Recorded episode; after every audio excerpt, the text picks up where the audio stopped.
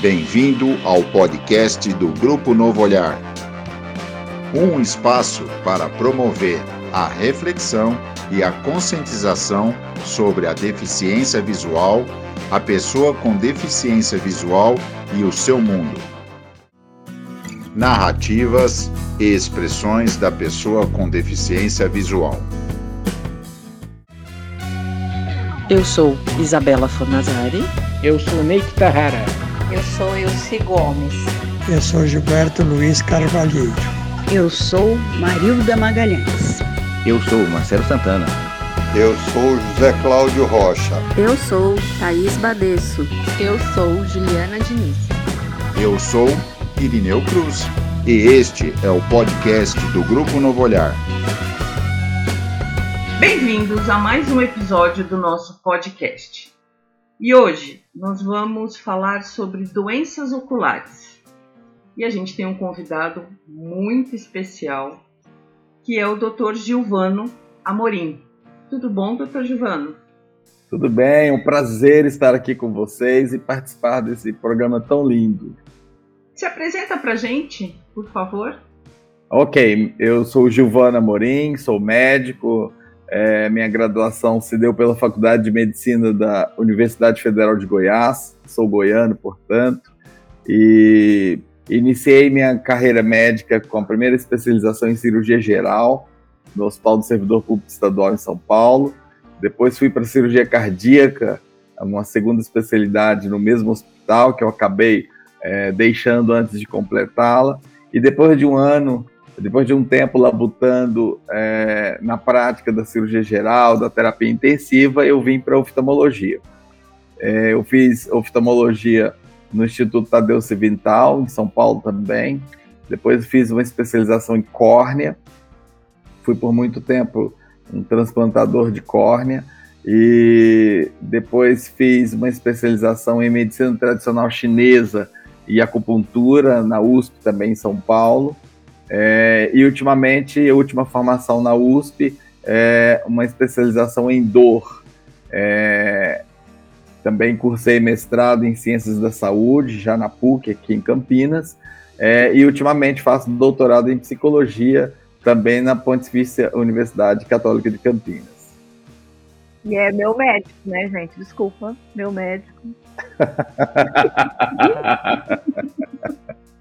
meu médico, meu anjo da guarda. Mas é verdade, oh. Giovana, ela fala muito de você, sempre falou Todo muito lugar. de você. Oh, que bom. espero na que, orelha, né? Espero, espero que bem. Muito bem, muito bem. Gente. Giovano, é, eu, eu, eu, eu, quando eu enxergava, ah, os meus olhos tinham a cor castanho escuro. Aí eu tive descolamento de retina e depois de um período meus olhos ficou azulados. Por que que isso acontece? Legal, essa é uma pergunta muito interessante, Marcelo.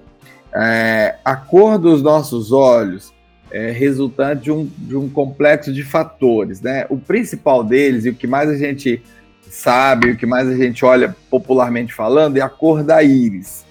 Então vamos lá. A íris é uma membrana que fica atrás da, da parte transparente do olho, que é a córnea, e que que dá, em princípio, é o principal elemento de cor para os nossos olhos, né? Então nós vamos ter os olhos verdes, os olhos castanhos, os olhos azuis, por conta da íris. Mas a cor dos olhos também é razão da transparência da córnea e do reflexo de uma retina saudável. Então, quando nós temos um acometimento da retina, que ela deixa de ter um reflexo saudável, e principalmente quando acomete a transparência da córnea, a gente tem uma tendência a um certo tom azulado dos olhos, independentemente da cor original, digamos assim, da uhum. cor antes do adoecimento, não é? Então, essa coloração azulada, ela é resultado do, da perda do reflexo da retina e da perda da transparência da córnea. E normalmente ela indica para nós um olho que está, como eu poderia dizer, profundamente adoentado, sabe? Um olho que foi uhum. acometido com uma condição grave, normalmente levando a uma perda da visão ou uma condição de visão subnormal. Doutor, eu sou pois Gilberto. Não. Sou Gilberto, tenho baixa visão causada por degeneração macular. Uhum. E o que me foi informado é que ah, eu tenho de nascença o olho muito grande.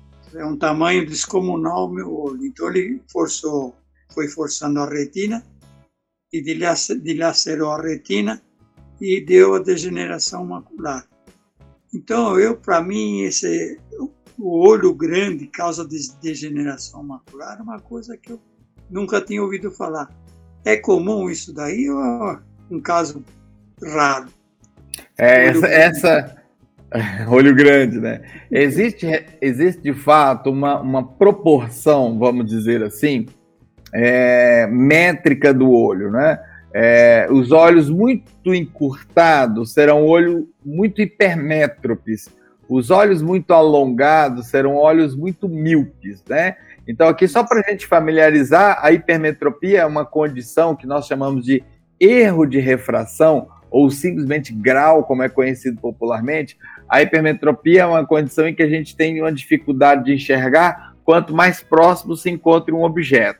E a miopia é uma condição em que a gente tem dificuldade de enxergar quanto mais distanciado esteja o objeto. Então, quando nós temos um olho muito alongado, a gente imagina assim: o olho não é distensível, ou seja, não dá para esticando o olho como se fosse uma bexiga que a gente vai soprando, ela vai esticando e ficando cada vez maior. Quando existe, existem forças, e essas forças, na verdade, não são ainda bem conhecidas, quando existem forças que funcionam como vetores que impulsionam o olho para ele fazer uma espécie de distensão, a retina sofre um, um dano estrutural e esse dano estrutural pode sim se manifestar como uma degeneração macular. É, quando a gente fala em degeneração macular, é interessante que a gente faça uma aproximação conceitual para a gente entender. Então, é, degeneração, o nome está dizendo, né? o tecido ele, ele, ele entra num estado de perda estrutural e funcional, ele degenera-se. E, e por que macular? Macular se refere à mácula. A mácula é a região central da retina, por onde nós enxergamos no detalhe, na minúcia. É, é, a região da retina que nos permite colocar a linha no fundo da agulha, ver uma letra, a minúcia de um desenho, é através da visão da mácula. E a retina, o que, que é? A retina é um nervo na forma de tapete que envolve internamente o olho. Então, o conjunto de lentes que nós temos no olho fazem incidir as nossas imagens exatamente em cima da retina, e essa retina, então, recebe o estímulo, o transforma em estímulo nervoso e o encaminha para o cérebro através do nervo óptico. E é importante, senhor Gilberto, quando a gente fala em degeneração macular, é, que a gente não confunda a degeneração macular, assim, senso lato, vamos dizer, de uma forma inespecífica, com a degeneração macular relacionada à idade, que é uma outra doença específica, também é uma degeneração que tem lugar lá na mácula e que está muito relacionada é, com a passagem do tempo, embora hoje se reconheça que a idade não é o único fator de risco, vamos dizer assim, para o acontecimento da degeneração relacionada à idade. Né? Então, quando a gente fala degeneração macular, ela inclui uma série de degenerações, inclusive a miópica, que é essa que o senhor fez, que o senhor fez menção. E aí, respondendo, assim, é relativamente comum esse, esse achado nos pacientes automíopes, né? Então, um paciente que tem o olho muito alongado, muito é, com, com comprimento axial, que nós chamamos com o eixo muito alongado, ele pode, com o passar do tempo, é, desenvolver esta lesão macular. E é, é, bom que se diga que não é apenas lesão macular que esses olhos têm risco de, de, de desenvolver. Também uma lesão na periferia da retina que pode levar a descolamento de retina, e por sua vez, descolamento de retina, que eu ouvi aí alguns de vocês já dizendo que tem, pode também ser causa de cegueira e visão subnormal, né? Então, o alto míope ele precisa ficar atento à periferia da sua retina e à saúde da mácula. Obrigado. Depois dessa explicação, eu até aceito melhor meu olho grande. Obrigado. Opa! É muito importante, né, seu Gilberto, que nós compreendamos as nossas condições de saúde, é porque Nossa. a gente vai, vai se entender melhor, vai, vai relacionar melhor com o nosso organismo e vai buscar melhor recursos né, para as nossas contextualizações, para para as nossas adaptações. Isso é muito importante. Eu, quando eu fiquei cego, fiquei seis meses cego, né? Porque enquanto fui estava indo trabalhar, acho que a pressão ocular ficou muito alta e me cegou. Aí depois de um tempo eu fiz um transplante nos dois olhos. Agora que tenho uma dúvida, por que que eu, tudo bem, lado esquerdo não, não deu certo, mas lado direito ficou tudo quebrado a minha visão. Isso é por quê? Por causa do de algum nervo, alguma coisa? É, quando você fala visão quebrada, só para eu entender, né, você está dizendo que o seu campo visual é como se fosse quadriculado, a imagem ela é toda é, é partilhada, é isso? Isso. Fragmentada. Isso, doutor. Tá, entendi. É, normalmente, é, Ney, essa sensação ela não advém da córnea, ela advém é, de microlesões lá na retina. É, as lesões de córnea podem cursar com essa sensação, mas isso não é comum de, de, de, nós termos, não. Normalmente, essas distorções de campo visual, elas são decorrentes de lesões maculares e possivelmente lesões maculares, inclusive decorrentes da retinopatia diabética, né, de que você é portador. A Sim. retinopatia diabética, Ney, é uma doença extremamente intrigante, sabe? Ela, ela nos desafia muito. E é, é no paciente diabético, ela é um verdadeiro termômetro né, da próprio, do próprio status do diabetes e do sucesso ou insucesso terapêutico. Né? Então, nós somos uma espécie de guardião do próprio tratamento do diabetes, e esse é um, esse é um papel muito importante que o, que o oftalmologista tem que entender e interagir com o endócrino, seja quando solicitado nesse sentido, seja quando ao avaliar o paciente perceber que as coisas não estão indo bem do ponto de vista é, da retina, né, a, a, está havendo um empeoramento da retina e avisar o endócrino, isso é extremamente importante. Então, é uma doença muito complexa e você pode né, perder a visão ou ter momentos de empeoramento por várias causas. Você citou uma, né? A pressão subiu, é uma das causas. As crises de hemorragia são outras causas. As crises de isquemia, que nós chamamos, que são condições em que há um entupimento de microvasinhos na retina e há uma privação de, de oxigenação da retina. Então, por todos esses caminhos, a gente pode ter perda de visão na retinopatia diabética, que podem ser reversíveis ou não ou parcialmente reversíveis, não é? Então, eu perdi a visão parcial, né? Eu consigo ver uns vultos e sei que é dia e que é noite. Eu fiz uma cirurgia da coluna. Eu acordei na hora que eles vão começar a me suturar e eles me deram morfina e eu sou alérgica à morfina. Minha cabeça inchou bem atrás, aqui que fica o, os olhos, e o campo visual fechou.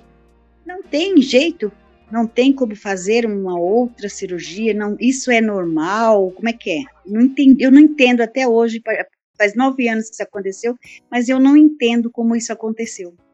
Entendi. É, é dramático de fato, né, Marilda? É, uma série de, de situações, vamos falar assim, hipoteticamente falando, poderiam ter acontecido com você.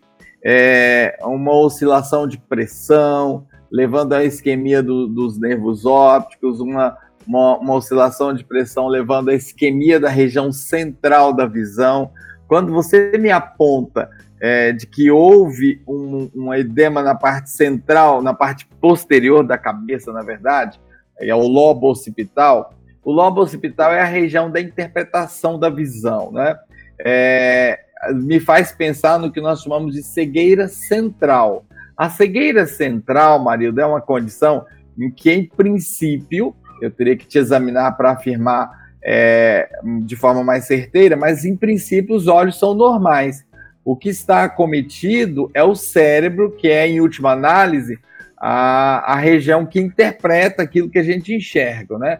Então, se nós temos uma lesão lá no lobo occipital do cérebro, é, toda a porção da visão, os olhos, os nervos ópticos podem estar íntegros, que ainda assim não enxergaremos ou enxergaremos muito pouco, não é? E aí o que precisa, no seu caso, Marilda, é fazer uma avaliação, e creio que eventualmente isso já tenha sido feito, é fazer uma avaliação de, de quão extensa é, é essa eventual lesão do lobo occipital para saber o que, que pode ser feito. Infelizmente, é, quando a gente tem perda celular encefálica, ou seja, quando células lá do cérebro morrem, não há tratamento efetivo é, que consiga reverter esse, dano. Né? Esse dano ele, normalmente é um dano é, definitivo. Então, se você tivesse uma lesão ocular, normalmente ela seria uma lesão monocular, ou seja, um dos olhos acometidos. Como os dois olhos foram acometidos e você conta esse histórico de inchaço na parte posterior do cérebro, possivelmente a sua lesão foi central, foi lá no cérebro.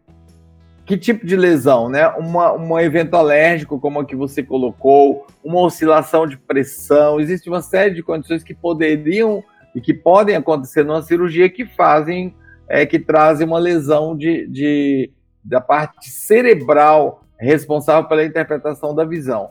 É, e normalmente essas lesões são irreversíveis, infelizmente.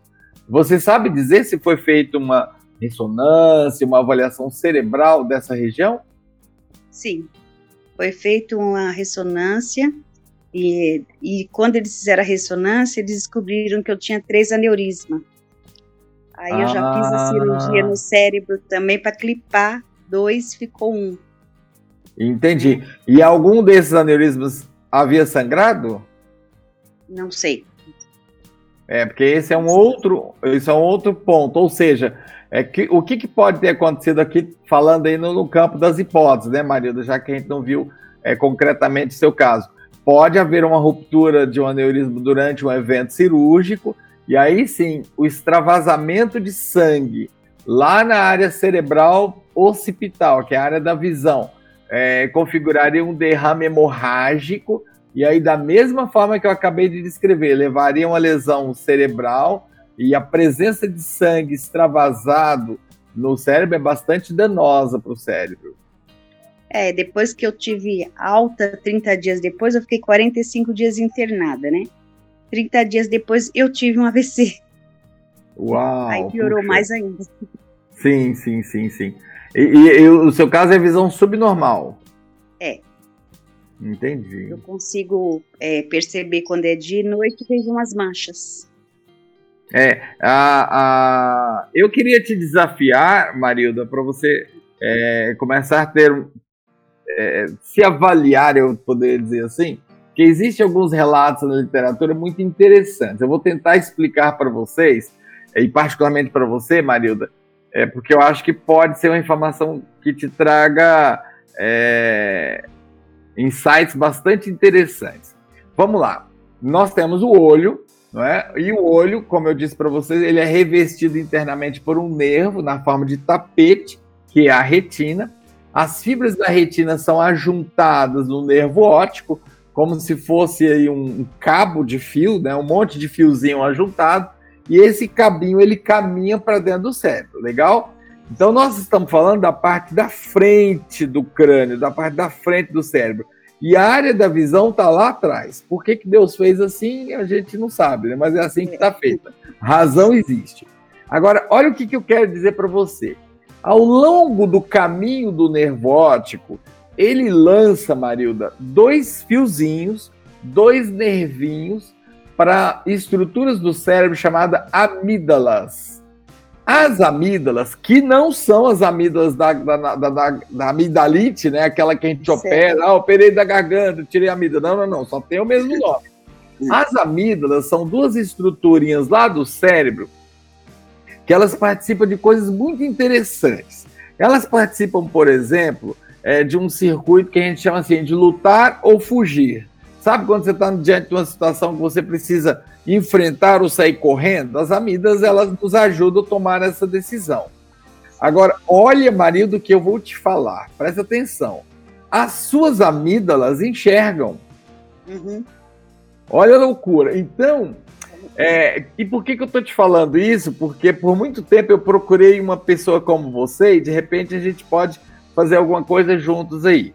Em 1986, um médico inglês é, teve um derrame cerebral parecido com o que você me contou, só que fora de cirurgia. Foi um derrame cerebral. Certo. E ele perdeu toda a área occipital. Então, toda a área de trás do cérebro, inclusive a área da visão. Para vocês entenderem, pessoal, o lobo occipital tem basicamente duas funções: equilíbrio e visão, para deixar bem, bem, bem mastigadinho. Então, ele perdeu essas duas características. Né? Ele tinha desequilíbrio e ficou cego. E ficou cego Marilda e amigos, é, com os olhos íntegros, né? É.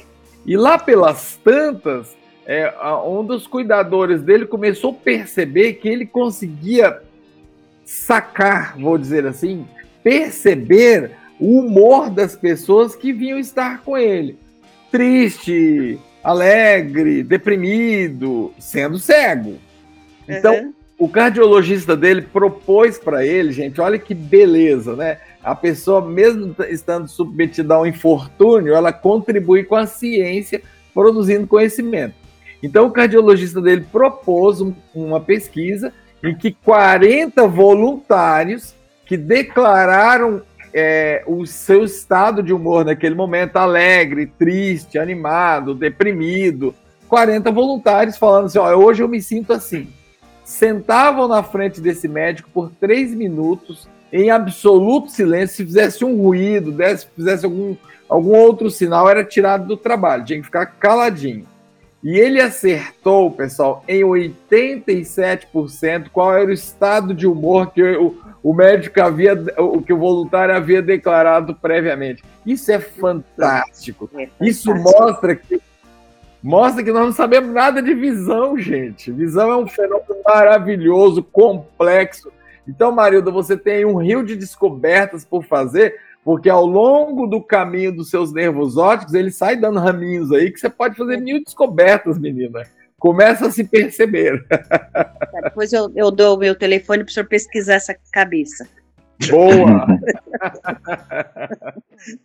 Doutor, que é o Irineu, e eu tenho uma curiosidade para perguntar para o senhor em relação até o que ocorreu comigo, né? Eu tive descolamento é, de retina em ambos os olhos, só que assim, o meu descolamento, segundo o médico que eu tratei na época, foi um descolamento espontâneo, devido a um fator de eu ter uma retina muito fina e provavelmente associado alguma situação é, de estresse, de muito trabalho, ou até de situações clínicas com um pouco da alteração da pressão, porque eu sou hipertenso, e que pode ter gerado isso. A minha curiosidade é, nesse caso de descolamento de retina, a gente sabe que ela pode ocorrer por outros fatores, é, existe algum cuidado, alguma atenção que a pessoa deve ter para tomar um cuidado com, no caso de situações como a minha retina muito delicada ou mesmo os fatores que a gente conhece de pressão e diabetes são fatores predominantes para afetar um descolamento de retina. Irineu, muito obrigado por sua fala. A sua fala me permite é, trazer aqui a, a baila um tema de grande importância, que é a saúde da retina, né? Então, a retina, como eu disse, é esse tapete que envolve internamente é, nossos, os nossos olhos e tem função de nervo, né? Ele recebe o estímulo luminoso e transforma o estímulo luminoso em estímulo nervoso, que é captado pelo nervo óptico e encaminhado para o cérebro. Muito bem. É, esse, essa retina, ela precisa estar firmemente colada numa estrutura posterior que a gente chama de coroide. E quando ela se solta, a gente chama isso de descolamento de retina. Legal. A retina, Irineu e amigos, vai descolar-se por três fenômenos, né? Ou porque tem uma rasgadura, então ela, ela o, a, o rasgo funciona como um velcro. Ele começa a abrir, abrir, abrir, abrir até abrir tudo. É, existem algumas forças que atuam nesse sentido.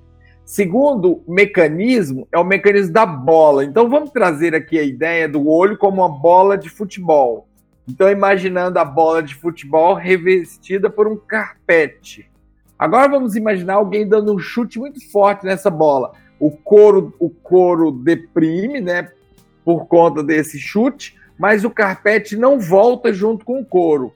Então, esse é outro mecanismo de descolamento. Então, quando a gente tem um trauma que deforma o olho, o olho volta, a retina não volta na mesma velocidade, e aí eis o descolamento de retina.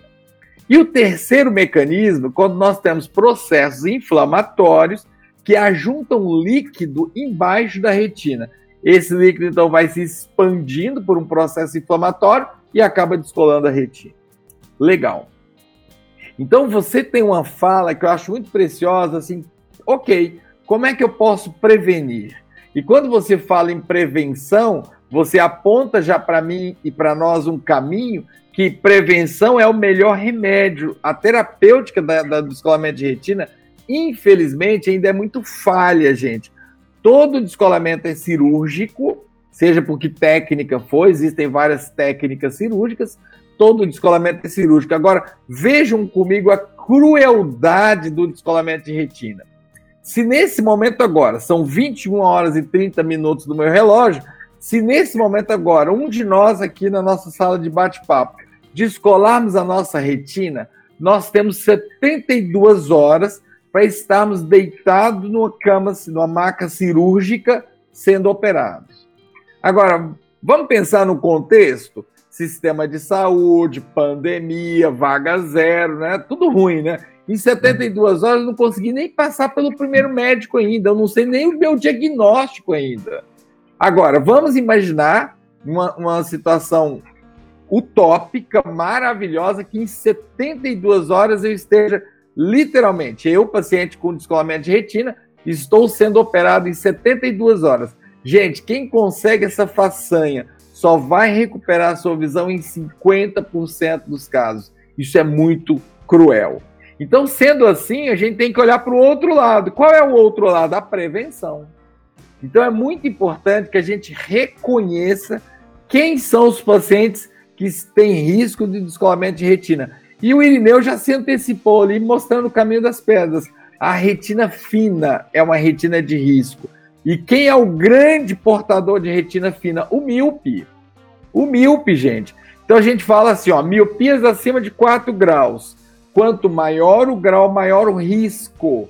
E esse risco aumenta com a idade, né? Graças a Deus estamos ficando velho, velhos, então quanto maior a nossa idade, maior o risco. Então a gente fala que os dois fatores de risco, miopia e idade. Portanto, gente, a gente não pode no oftalmologista e só ver o grau. Então, é, primeira coisa, avaliar o paciente que tem risco, avisar que o paciente tem risco.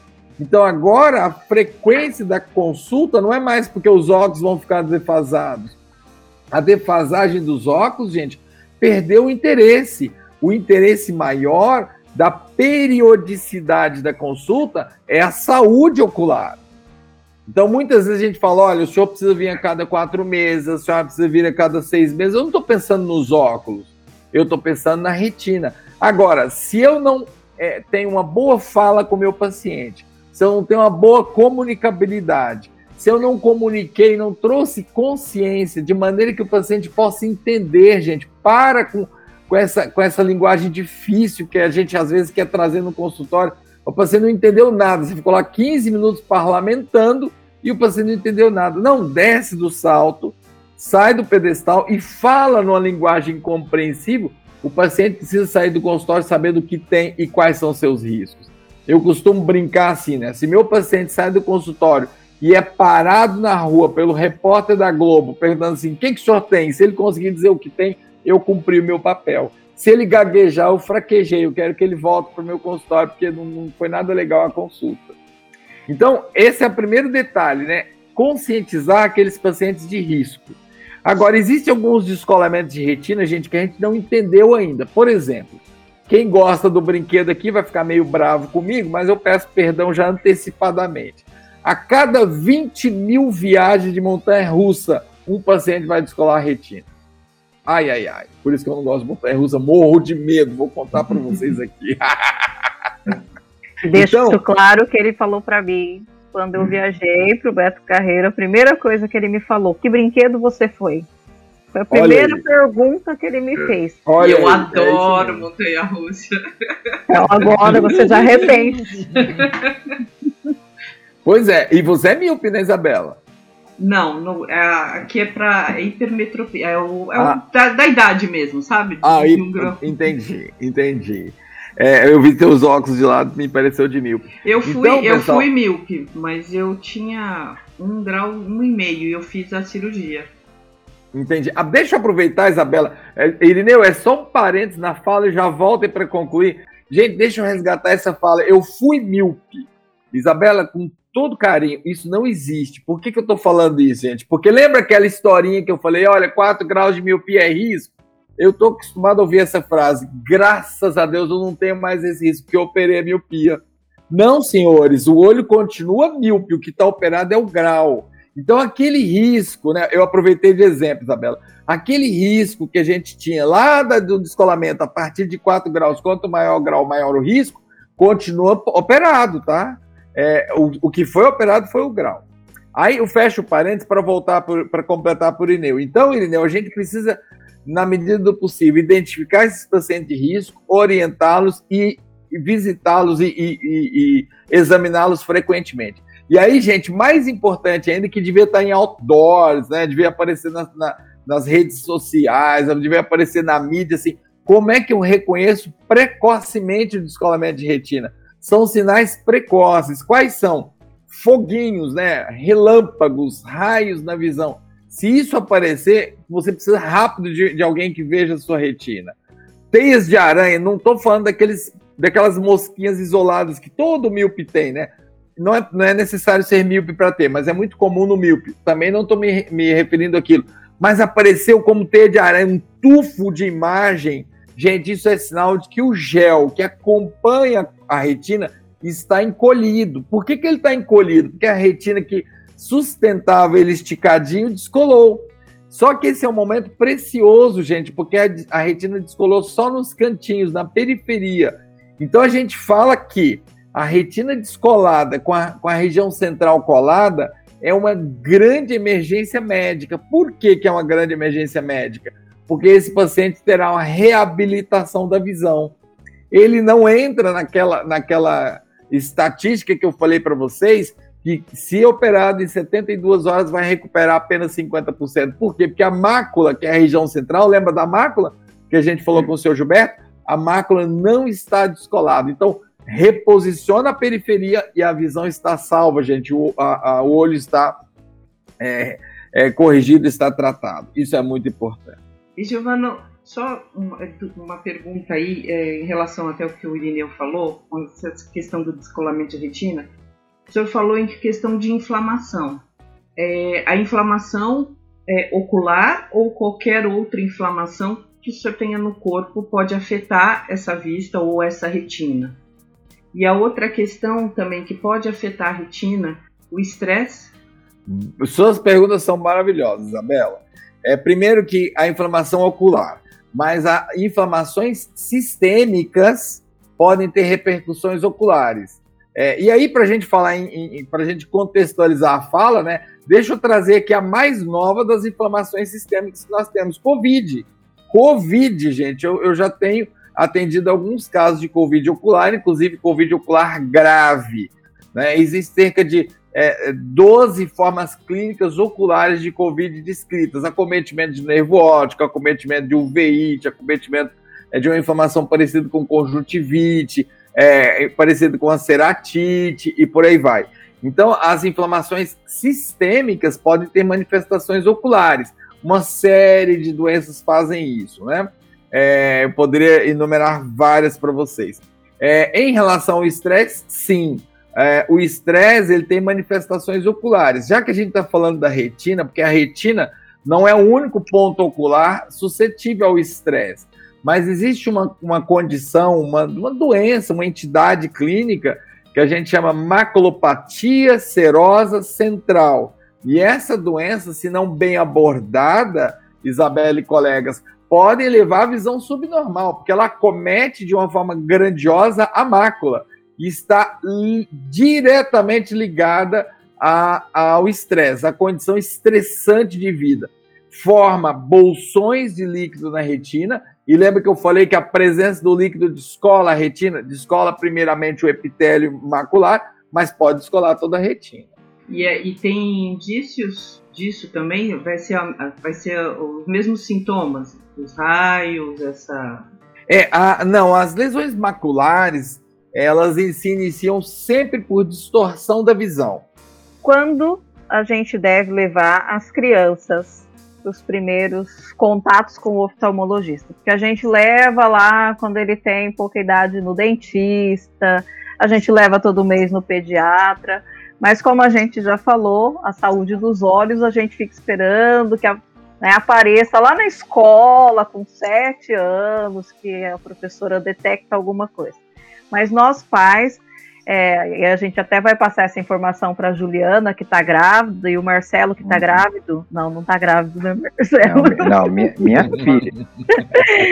o Marcelo, que vai ser vovô.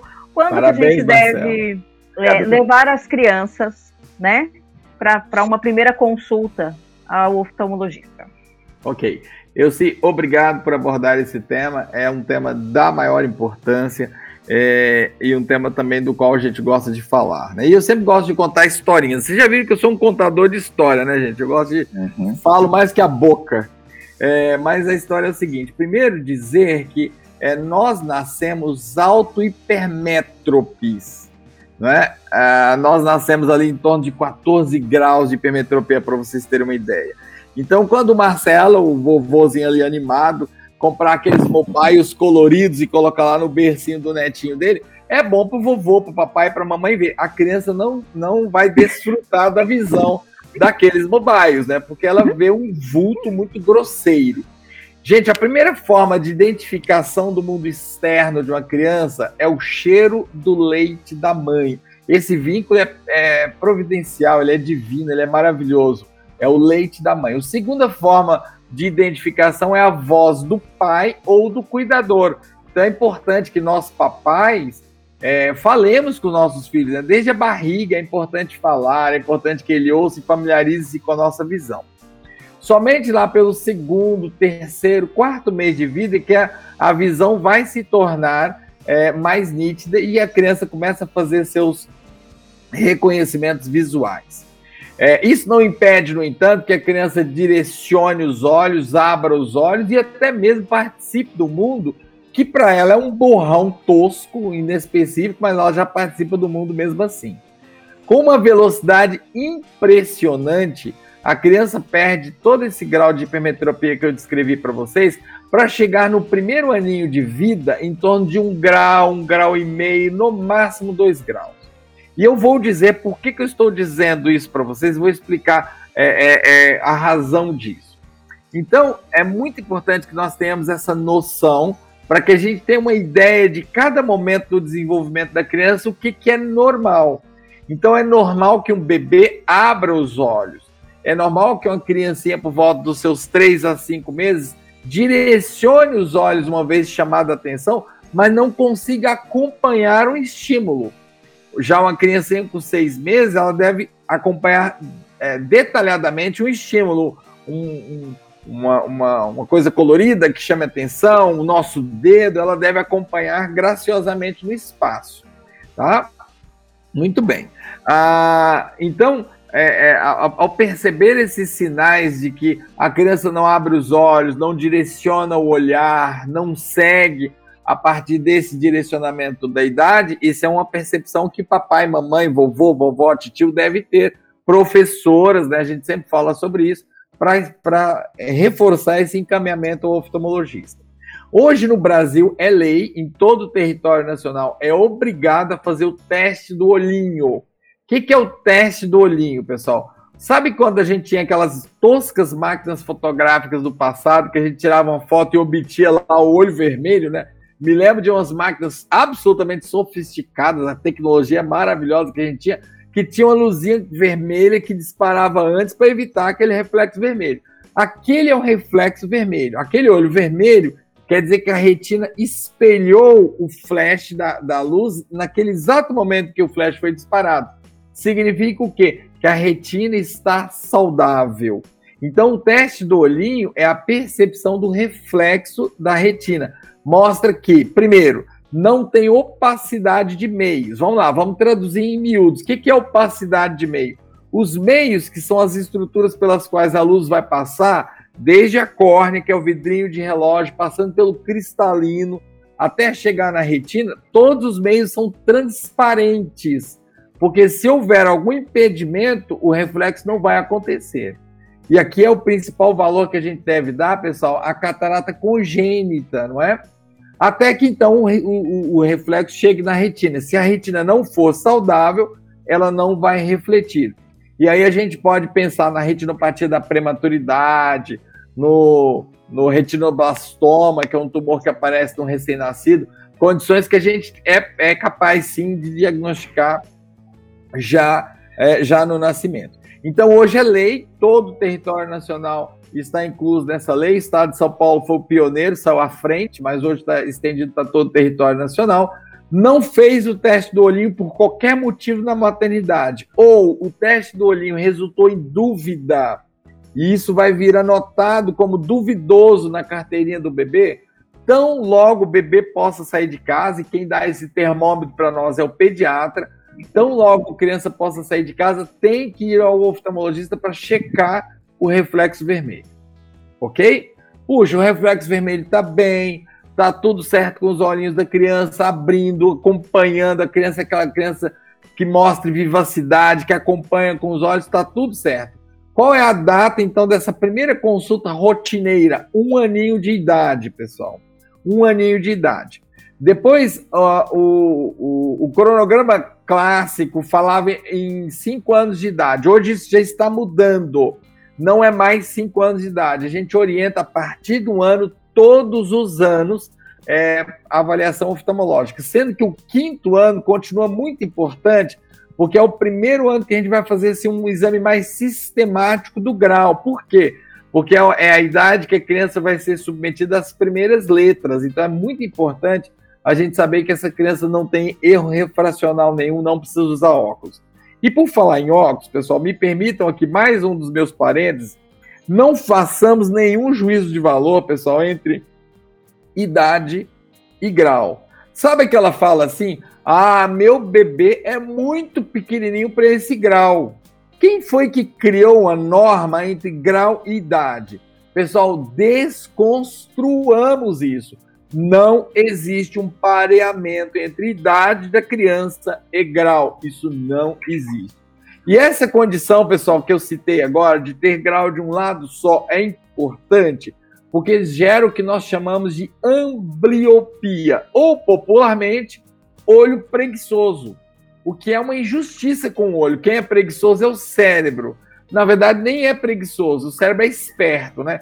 O cérebro é extremamente adaptativo. Então imaginem vocês, um olho manda uma imagem nítida para o cérebro, o outro olho manda uma imagem borrada. O olho precisa, o cérebro precisa pegar as duas imagens dos olhos e fazer uma só, tridimensional. Ora, como é que vai fazer uma imagem tridimensional com um borrão e uma imagem nítida? Sabe o que, que o cérebro faz, senhores? Ele despreza a visão que, do olho que está trazendo o borrão. A gente chama isso de supressão.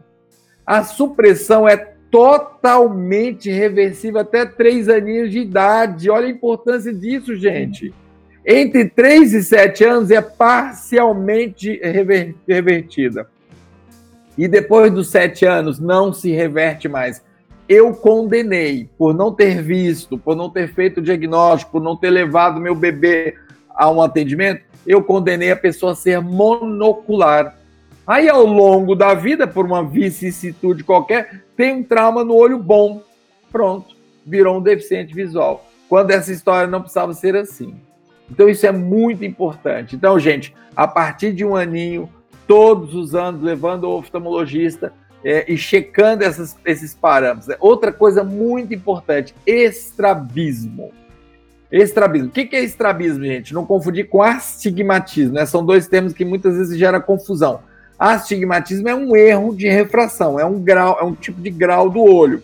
E o que, que é o estrabismo? É o desalinhamento dos olhos.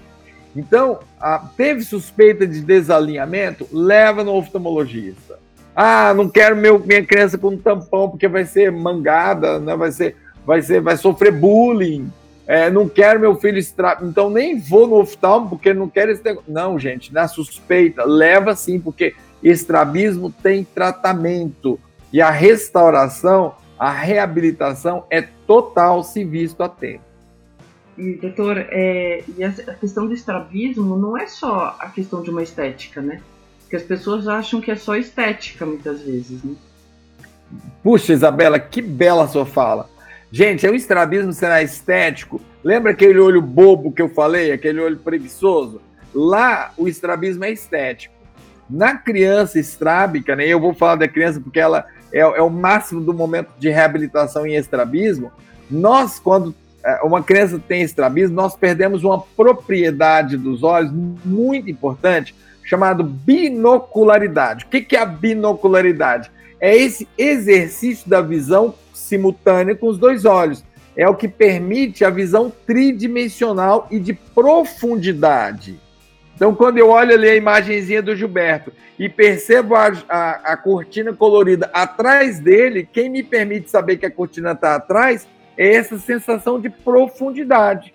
É claro que culturalmente, se eu olhar com o olho só, eu vou, eu vou inferir que está que é, é, tá atrás porque é uma cortina. Mas quem vai me dar essa sensação é a binocularidade. Então, recuperar o estrabismo é resgatar a função de binocularidade, longe de ser estético, isso é função visual.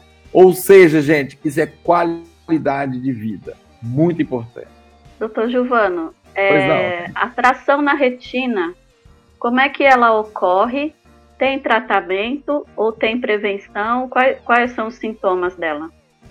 É, a atração está num daqueles mecanismos que eu descrevi do descolamento, né? O que, que acontece? O olho, a gente vai entender então o olho como uma bola de futebol, e essa bola ela é, é internamente ocupada por um gel. E esse gel é firmemente ligado na retina. Legal. Quando eu tenho uma fibrose, quando eu tenho uma cicatrização no gel, essa cicatrização ela tem uma, uma característica que a gente chama de ret, retratibilidade, ou seja, ela vai se encolhendo, ela vai se contraindo. Então imaginem vocês, ela está presa num ponto da retina e no outro ponto da retina. E ela vai se encolhendo, ela vai puxando, ela vai puxando, ela vai puxando, e nós chamamos essa força de tração. Então, um belo dia, essa tração rompe a base de aderência da retina e descola. E esse é um descolamento tracional, é um dos modelos de descolamento que nós temos. Então, Thaís, a gente precisa identificar a tração e cessar essa força. Por exemplo, a gente tem lá uma trave vítrea, né, que é uma, uma, um adensamento, que é um engrossamento do gel. A gente consegue ir lá e cortar esse, esse engrossamento através de um procedimento cirúrgico chamado vitrectomia, ou até mesmo através do laser. E aí você uhum. rompe esse essa tração e aquela força sobre a retina cessa e você evita o descolamento de retina. Nessa cirurgia, ela devolve a visão para a pessoa ou ela preserva aquilo que a pessoa tem? Não, no caso ela, de tração. É uma pergunta muito boa. Ela só preserva, ela não mexe na função visual. E infelizmente, ao manipular ali o, o gel que está cheio de trações, é uma cirurgia extremamente delicada. É, esse procedimento chama vitrectomia. Ao manipular ali, a gente pode, infelizmente, trazer lesões na retina. Essas lesões podem ser uma tração no momento da cirurgia, no momento da remoção da tração, a gente pode tracionar, ou pode ser um evento inflamatório. Então, a gente normalmente tem um empeoramento da função da retina logo depois da cirurgia, e normalmente esse empeoramento ele é recuperável, é, mas ele não, a, a vitrectomia não visa melhorar a função retiniana, não. Doutor, por que, que as pessoas que têm diabetes perdem a visão? É, o diabetes é uma doença que a gente fala, Marildo, que é uma doença de microvasos, né? Então, é uma doença que inflama onde tem alguns tipos de microvasos. A gente chama de rede de capilares. Então, nós vamos ter essa rede de capilares na retina, nós vamos ter essa rede de capilares nos rins, nós vamos ter essa rede de capilares no coração, nós vamos ter essa rede de capilares nos membros inferiores. Então, todos esses pontos eles vão sofrer inflamação por conta do diabetes, por uma série de mecanismos, mas a razão é essa. a presença dessa rede de capilares, desses microvasos que são susceptíveis à inflamação da retina. O que é curioso e chama a nossa atenção é por que, que a retina é o primeiro, né? A retina, normalmente a cronologia, a ordem das coisas é assim: retina, rins, coração, membros. Então, quando a gente vê um paciente lá com uma lesão no dedão do pé indo para amputação, a gente já imagina, vamos atrás de lesão dos vasinhos do coração, vamos atrás de lesão dos vasinhos dos rins, vamos atrás de lesão dos vasinhos da retina, porque deve ter acometido. Vamos pensar no nosso amigo Ney, que estava lá, está lá na diálise. Ele tem lesão dos microvasos do rim, por isso perdeu a função renal, e tem a lesão da retina com certeza a lesão da retina veio antes. Então é essa inflamação dos vasinhos que explica o acometimento da retina. Aqui Porque... a gente sempre fala, Giovano, é, quando a gente traz profissionais, profissional que ama o que faz e que vê o seu paciente como ser humano, esse é o grande profissional. Né? E você é um deles. Muito obrigado, Isabela. Gente, de verdade, muito obrigado. E isso que você falou, eu acho que é da maior monta, né? É um dos grandes problemas, seja na comunicação, seja na abordagem, seja na condução, é, seja na, na relação de modo geral, é exatamente quando o médico erra, gente, e ele faz um, um pedestal entre ele e o paciente. É, deixa eu trazer para vocês duas referências históricas rapidinhas para exemplificar isso. A primeira é, o, o, cirurgião ele nasceu é, de uma entidade, de, de, uma figura antiga chamada cirurgião dos pés descalços, que eram como os barbeiros trabalhavam antigamente, é, e eles se mostravam tão humildes que eles se despiam os seus sapatos para poder cortar os seus cabelos. Então, do manejo da navalha, gente, nasceu o bisturi. Olha que coisa interessante. E nós esquecemos isso, né? A palavra uhum. humilde, ela vem de, de uma expressão é, latina que quer dizer humus, ilde. Humus é terra, ilde é pisar descalço. Então a gente precisa resgatar isso. E a outra figura que eu queria compartilhar com vocês, porque eu acho que ela é muito ilustrativa dessa posição que o médico perdeu, gente. Eu estou falando mal da minha classe, mas é verdade, o médico perdeu. É a questão do avental. Prestem atenção no próximo médico que vocês observarem na rua, né? Aqueles de vocês que conseguirem de alguma forma perceber isso, portando um avental. O sujeito ele assim até empina o nariz. Se o avental tiver assim o logo de uma instituição bem de destaque, quem sabe até estrangeira, uhum. ah, então ele esquece inclusive que isso é crime. Isso é infração, um crime não, isso é infração, porque existe uma, uma ordenação legal de que você não deve sair da, da instituição hospitalar portando avental. Então, o avental, que é hoje um sinal de orgulho e ostentação, sabe como é que surgiu? Lá na Grécia Antiga, era considerado uma condição ruim, era considerado uma, um desalinho, né? quando você saudava um, um escravo na rua. Então, os escravos eram considerados pessoas de, de qualidade inferior, de classe inferior, e um nobre que se prezasse não poderia saudar um escravo na rua. Então houve uma condição difícil, né? Porque o escravo saía para fazer compras, saía para levar o filho na escola dos mestres, o filho do seu senhor.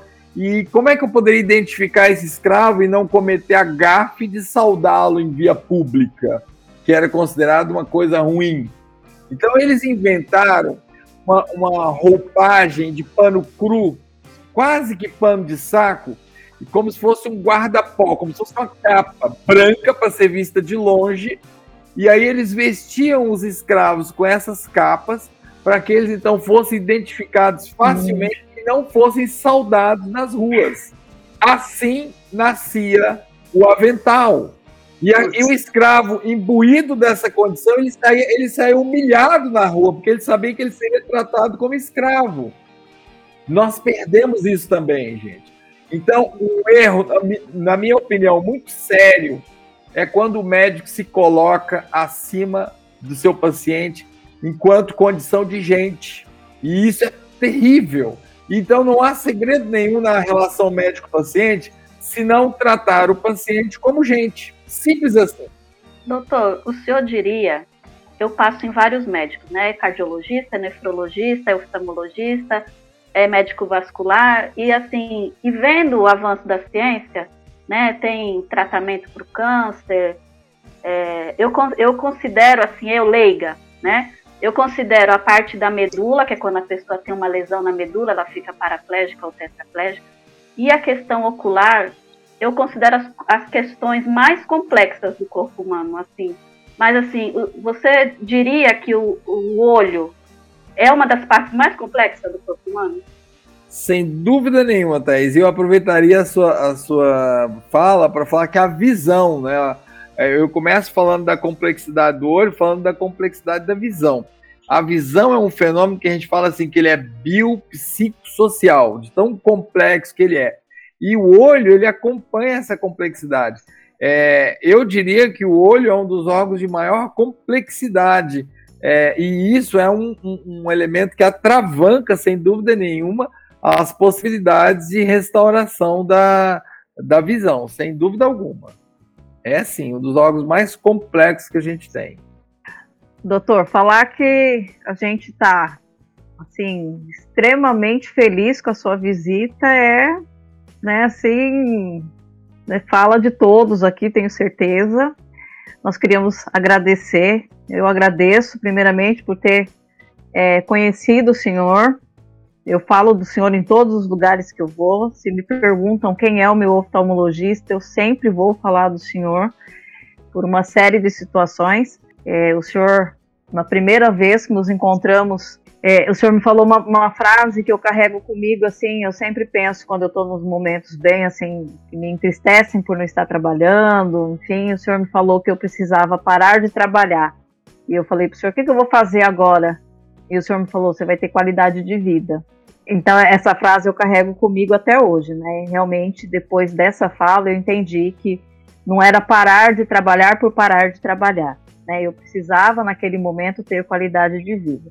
E essa qualidade de vida, ela se estendeu a esse grupo aqui, que foi através dessa sua fala que eu fui procurar ajuda e que eu acabei conhecendo essas pessoas. Então, o meu agradecimento hoje não é só ao, ao a presença do Dr. Gilvano, oftalmologista, que veio aqui nos deu uma aula, mas a um amigo que eu fiz nos últimos anos, que eu vou carregar para o resto da vida. Eu já conheço a família toda e tenho esse privilégio e espero que os meus amigos também possam ter esse privilégio de conhecê-lo mais é, de perto, pessoalmente. É, já fica aqui o nosso convite para uma reunião presencial. Senhor é, será convidado para essa reunião assim que tudo isso passar. Então, em nome do Grupo Novo Olhar, eu agradeço a sua presença nesse bate-papo, agradeço o senhor por essa aula que o senhor nos deu aqui e tenho certeza que os nossos ouvintes também serão agraciados com tanto conhecimento que foi passado aqui hoje. O senhor tirou dúvidas que nós carregávamos, né? Eu sou, posso falar isso, né? Os meus amigos vão ficar um pouco bravos, mas eu sou privilegiada de conhecer o senhor pessoalmente, de poder tirar todas as minhas dúvidas, mas acredito que a dúvida dos meus colegas aqui e de muitos ouvintes que vão nos ouvir e que vão mandar as perguntas depois e a gente tenho certeza que pode encaminhar para o senhor, o senhor vai é, nos responder, a gente vai repassar. Eu acho que a nossa gratidão nesse momento vai ser para sempre. Nosso muito obrigado, doutor. O senhor nos deu uma aula de, de conhecimento técnico, teórico, prático e de humanidade. Como a Isabela disse, não basta só vir aqui, passar um conhecimento o senhor nos deu, é, mostrou que o senhor realmente trabalha com coração. E realmente é isso que eu sinto cada vez que eu vou numa consulta do senhor. A gente sai de casa com a sensação de que está indo ver um amigo, que a gente está indo para uma consulta e que a gente não vai simplesmente passar no médico, né? Não é só o médico, é o médico que vê a gente como ser humano, né? O senhor consegue ver a gente por dentro, o senhor consegue captar coisas mínimas. nenhum médico é, começa uma consulta. Eu passei em vários oftalmologistas, os colegas aqui também passaram.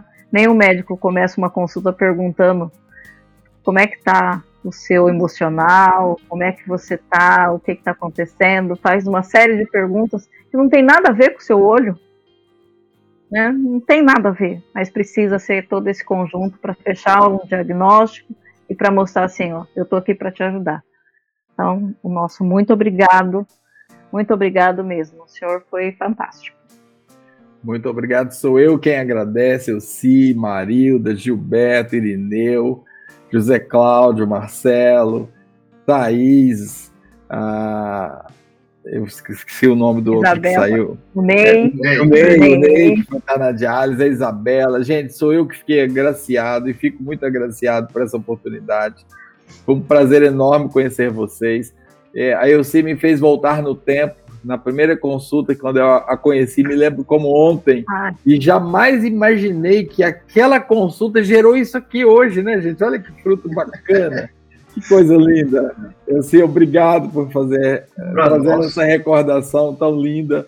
E que trajetória. Eu sou, eu sou testemunha, gente, da trajetória da Elci a partir daquela consulta e nem quero pensar que foi por minha instrumentalidade, mas é simplesmente eu quero fazer aqui uma, uma, uma, um testemunho histórico, né, de como essa menina aprendeu a andar no metrô sozinha, né? Lembra? e tantas outras Ai, vitórias que ela. Tantas que coisas. Ela, quantas coisas que ela ganhou e que a gente foi acompanhando ao longo do tempo, e isso foi muito bom. Pessoal, o desejo do fundo do meu coração é que eu tenha sido assim uma vírgulazinha de importante para vocês. Nossa Senhora não sou, não sou ninguém na fila do pão, de verdade.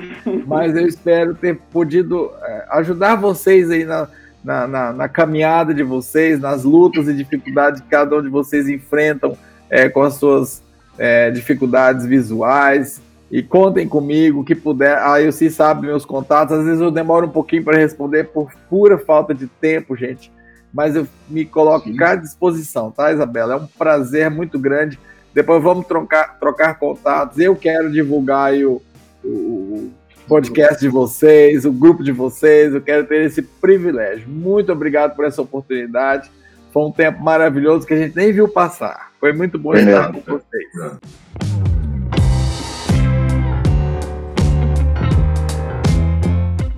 Para entrar em contato conosco, basta entrar ou no Instagram ou no Facebook, arroba DV Novo Olhar, ou pelo e-mail contato arroba gruponovoolhar.org.